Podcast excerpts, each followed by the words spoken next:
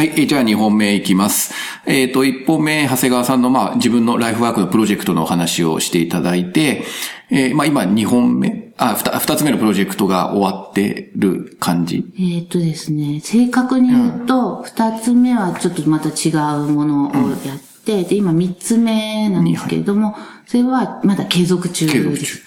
じゃあ、一応その今、3つのプロジェクトが、まあ一応長谷川さんの中でプランでありそうですので、2つ目の話をちょっと、2つ目のプロジェクトの話を聞かせてもらってもいいですか、二つ目は、自分の娘が幼稚園に入った時に、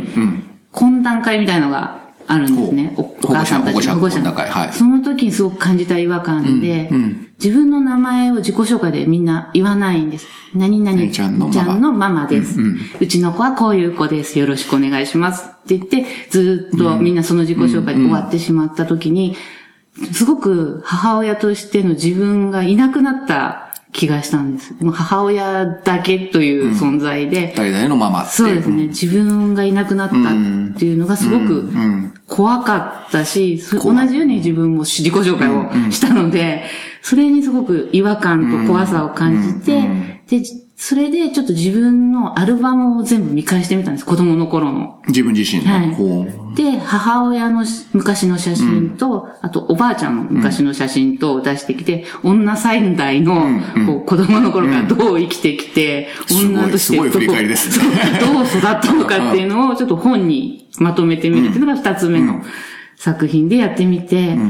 で、おばあちゃんから、うちの母親で、で、私の子供の頃までっていうのを、アルバムをこう編集していくっていうので、ちょっとやってみたんですね。で、そこで気づいたのが、こう、おばあちゃんの頃も、で、母親も、こう、それぞれ自分を保つために何かしらやってるんです。で、おばあちゃんは、こう、生け花を習って、お花をずっと絵を描いたりとか、あと、ひらがなをずーっと何かノートに書き綴ってるんです、ずーっと。で、母はこう手作りがすごく大好きで、手作りでお洋服作ったりとかっていうので、こう何かしら自分らしさを保つ自己表現を持ってた。こう持ってたっていうことにすごく気づいて、で、私の中の自己表現は多分写真なんですね。だから、どんな時代でも、女の人は母親であることだけじゃなく自分をやっぱり保つために何かをやってきてたんじゃないかなっていうことにそれで気づいたっていうのがその二つ目のプロジェクトです。すごい面白いですね、それね。そのアルバムだから材料、昔から材料はあるわけだから、そそれをこう並び替えていくと、そこにい意味がはいで出てくるみたいな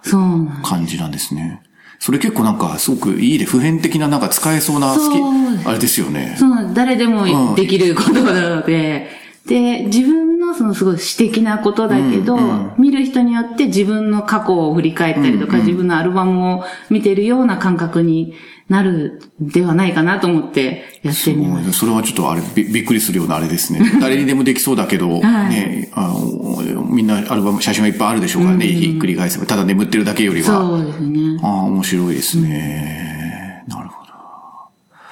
で、えっ、と、なんでしょうか。じゃあ、あれあれはなんだ、虐待の現場に行くっていうのは三つ目のプロジェクト。ねああ、なるほど、失礼しました。じゃあ、みで、それをまあ自分史を振り返り、はいで、三つ目のプロジェクトが、今のやつなんですね。うん。じゃあちょっとそれも教えてもらってもいいですか？で今三つ目に継続してるのが、その虐待の現場をリサーチして、で、その場所の今に行って、その場所を写真で撮って、で、いろいろリサーチの中とか、裁判を聞いたりして、出てきた証言と、その写真と組み合わせて見せるというものが今継続中なんですけれども、それに今、それも同じように手作り本を今作っていまして、そこにさらに、あの、実際に虐待を受けて育ってきてしまった人とか、あとは虐待をしてしまったという母親の方にインタビューと写真を撮らせていただいて、そこの中に入れるというのと、あともう一つはそのし現場をリサーチしてきた中で見つけてきた素材とかですね。あともっとよりわかるマテリアルみたいなものを組み合わせて、こう、ちょっとすごく複雑化するんですけれども、それだけ虐待の事件って複雑なんだよっていうことを見せるために、それも混ぜながら、こう、本として見てもらえるものを作ろうと今しています。壮大な感じですね。すごい、すごい、すごいプロジェプロジェクトですけどね。うん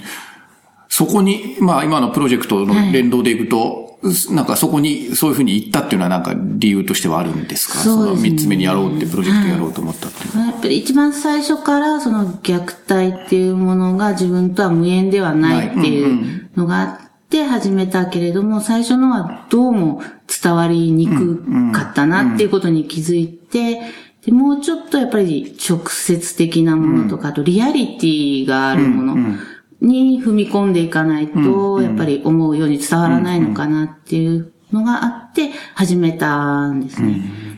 で、やっぱりあの、実際に虐待を受けてしまった人にインタビューするっていうのがすごく自分の中でハードルも高いですし、それをしていいものなのかとかですね。私の作品のためにその非常に話しにくいことを話してもらったり、写真を撮らせてもらうっていうことが、果たしてやるべきことなのかっていうのがずっと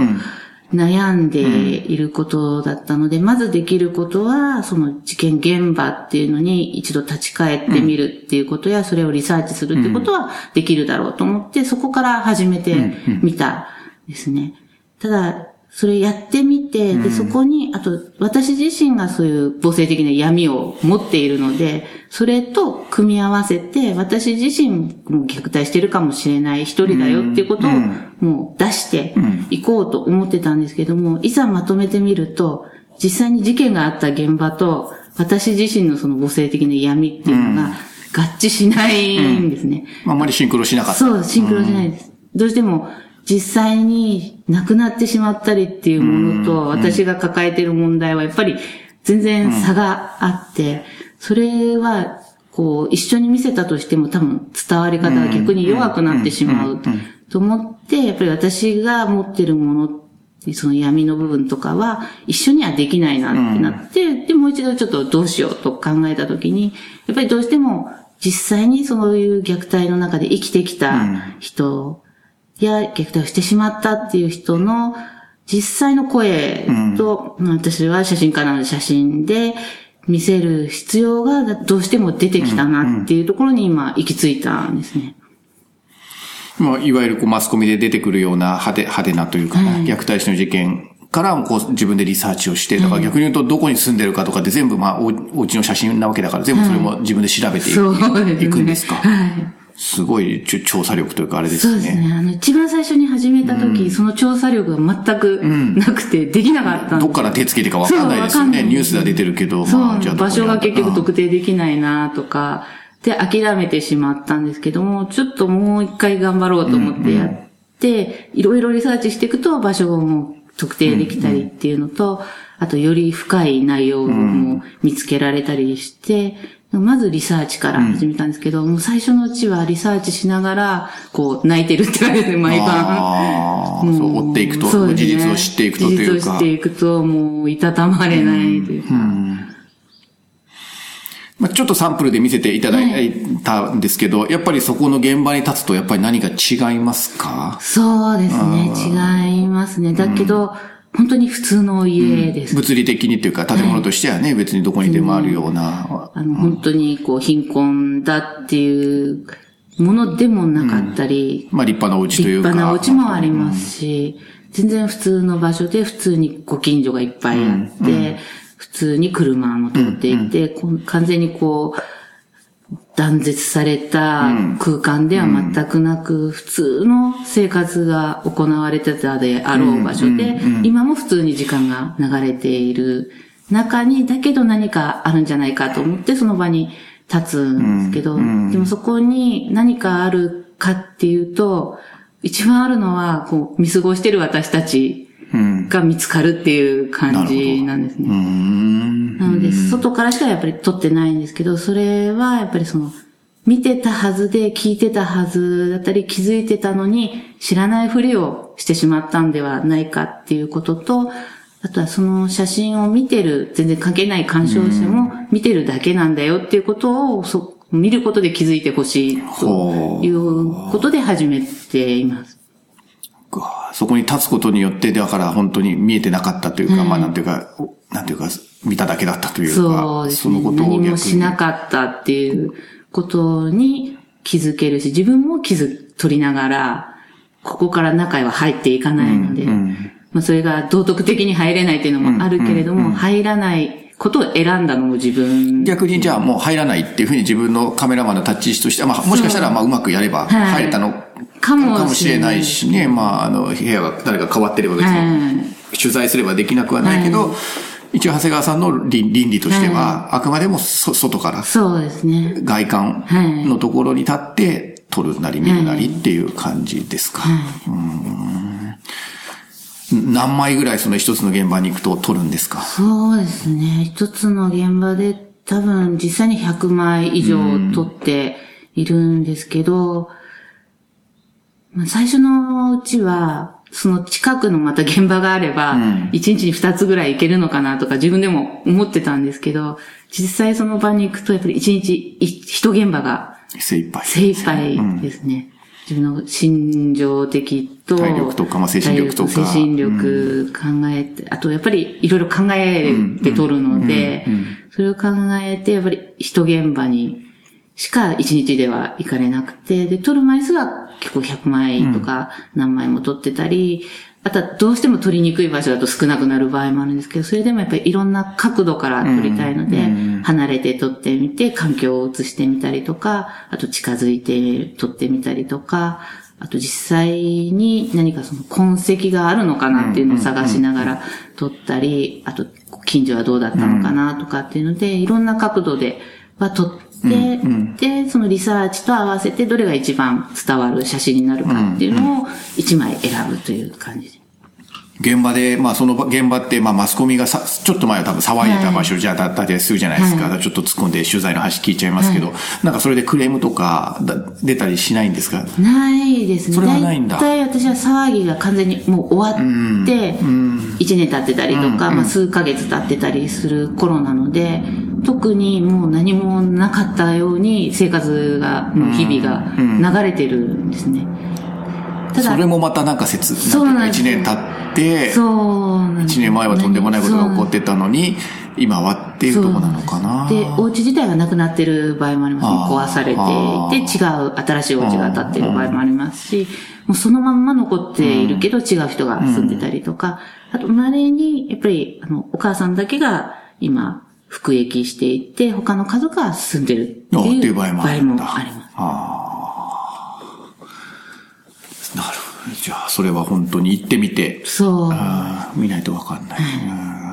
私さっき見せていただいて衝撃的だったのは、あの、山の中というか山中のね、あそこ子供が埋められてたところ。あれ、あそこはでも探し合っていてというか、まあ、それなりにみんなお参りとかしてんのかなっていう感じでしたけど、あれはなかなか強烈な一枚かなっていう感じです、ね、結構探してで、で、場所は大体分かってたんですけど、それの、その場所のどこなんだろうっていうのが分からなくて、行ったり来たりしてた奥の方にお花が添えられてやって、ああ、ここだっていうのが分かったんですけど、もう結構な年数が経ってるので、ね、今でもお花を添えてくれる人がいるっていう場所ですけど、でも、すごく奥なのかなと思ったら、車が止められる場所からすぐでしたね。で、そのちょっと奥の雑木林みたいな感じなんですけど、なので、車を置いてすぐのところだったんだな、とか、っていうのがやっぱり、わかる場所ですね。ねえ、なんか、な、なんか何かが映ってそうっていうか、なんか、そんな私見せてもらったらね、なんか本当に子供の、なんていうか、まあ目には見えないけど、無念な思いがというか、なんか声とかも聞こえてきそうな感じもするし、まあそれ見る人によって違うのかもしれないですけどね。とってもなんていうか、今までに見たことのない本当に、写真だったなというような感じを私受けましたけどね。うん、この写真はなんだろう。まあ本当に私は、まあ実務者でもあるから、まあ広く感受性を試す意味合いでもみんなが見た方がいいんじゃないかなって正直思いましたけど、これなんでどうやったら見れ見れるんですかね？あの写真、ね、私のホームページでも見れる。公開されてるんですか、はい、公開してます、それとは別に、まあ、その手触りのある、まあ、本にもしてるけど、でもデータ、データというか、その一枚一枚の写真はネット上に行けば見,、れるんですね。ホームページにはでも、その文章は出していないので、写真だけを見るっていう感じに今のところなっていますね。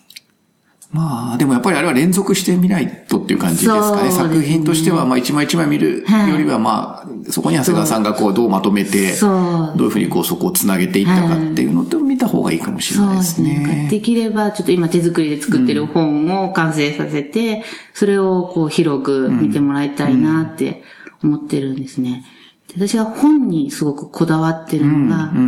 こう触るということと、手に持っておけるっていうことと、そのめくることで一つの体験ができると思うんですね。それがやっぱり写真集の役割というか、私が一番写真集でやりたいことで、今回のプロジェクトもめくり方をちょっと工夫していて、ただこう普通に本をめくる感じでは見れないようにしていて、こう互い違いになってるんですね。だからこう、互い違い互い違いで開いていかないと見えないんですけれども、その開く行為っていうのがこう、穴を掘るような、こう上から下へどんどん進んでいくっていう、その動きをしてもらいたいっていうのがあって、最初は本当にただの風景がずっと見えてる状態なんですね。だからそこでまず何だろうと思ってほしいと思っていて、それでこう掘り起こすみたいな、知ろうと自分で意思を持って開いていくっていうことをしてもらいたいと思って作っているんですね。で、間でちょっと写真をめくらないと言葉が出てこないとか、やっぱりこう一つ動作をして知ろうとする動作をしなければいけないっていうふうにしていたりとか、あとちょっとトリックじゃないですけど、ちょっと気づかれないように、ちょっと何か差し込んでたりとかですね、気づかないような何かをちょこちょこ入れていて、それにある日気づいた時に、あ、こんなに見落としてるんだっていう一つの体験になったらいいなっていうのと、その互い違いでずっと見ていくので、最後まで見終わった時に戻すのがすごく大変な手間なんですね。また互い違い違いはいはい。戻すので。で、それが、もう多分、私でも自分で作ってるのに戻しきれない時があるので、そういう戻せないものっていうのが虐待の問題だったりっていうのをするので、それも一つ経験してもらいたいっていう、こう、一つ体験ができるっていう本にしたい。単純に写真集だって見て終わりじゃなくて、そこになんか見る人のアクションを求めるというそうねか、っていうようなところまで。手で感じてもらうというか、そういう本を作りたいなと思って今やっています。じゃあいつかそこは、まあ、完成すれば、広く、えあの、手に取ってもらえるようになる,、なるのか、それは待ってていいんでしょうかね、そうです頑張りたい。です。一応年内になんとか完成させたいなと思っていて。ただ、手作りなので、そんないっぱい作れないと思うんですね。なので、まず何十部とかになるかもしれないんですけど、それをちょっと広く知ってもらって、それをこう、もうちょっと手軽に見れるもので、出版社から出すっていうことを、もう少しマスに広がるといいなっていうそうね。値段的にも安く誰でも手に取れるけれども、こう、伝えたいことはそのまま伝えれるっていうようなものを、こう、広く普及版みたいな感じで出せればいいなと思って、今、ちょっと頑張ってます。うん素晴らしいプロジェクトというか、ぜひ見たいですね。その 手作り版も見たいし、その、ひ売られるやつもね、ぜひ買いたいなと今思いましたけれど、多分今聞いた方もね、とても興味持って聞いてもらえたかなというふうに思います。まあ、とりあえずはと、とりあえずデータ見なったら、まあ、長谷川さんのホームページに行くと。はいそうですねっていうところでしょうかね。わ、かりました。まあ、あっという間に20分経ってますか？あと、あ、今18分ぐらいだそうなんですけど、うーん、そうですね。一回ここで切りましょうか。なので、えっ、と、一回切って、えっ、と、3本目に行きましょう。は。はいいちょっとすみません。き後味が悪く、切り、切り味が悪くて申し訳なかったんですが、じゃあ、2本目はここまでにしたいと思います。はいじゃあ、一回終わりにします。はい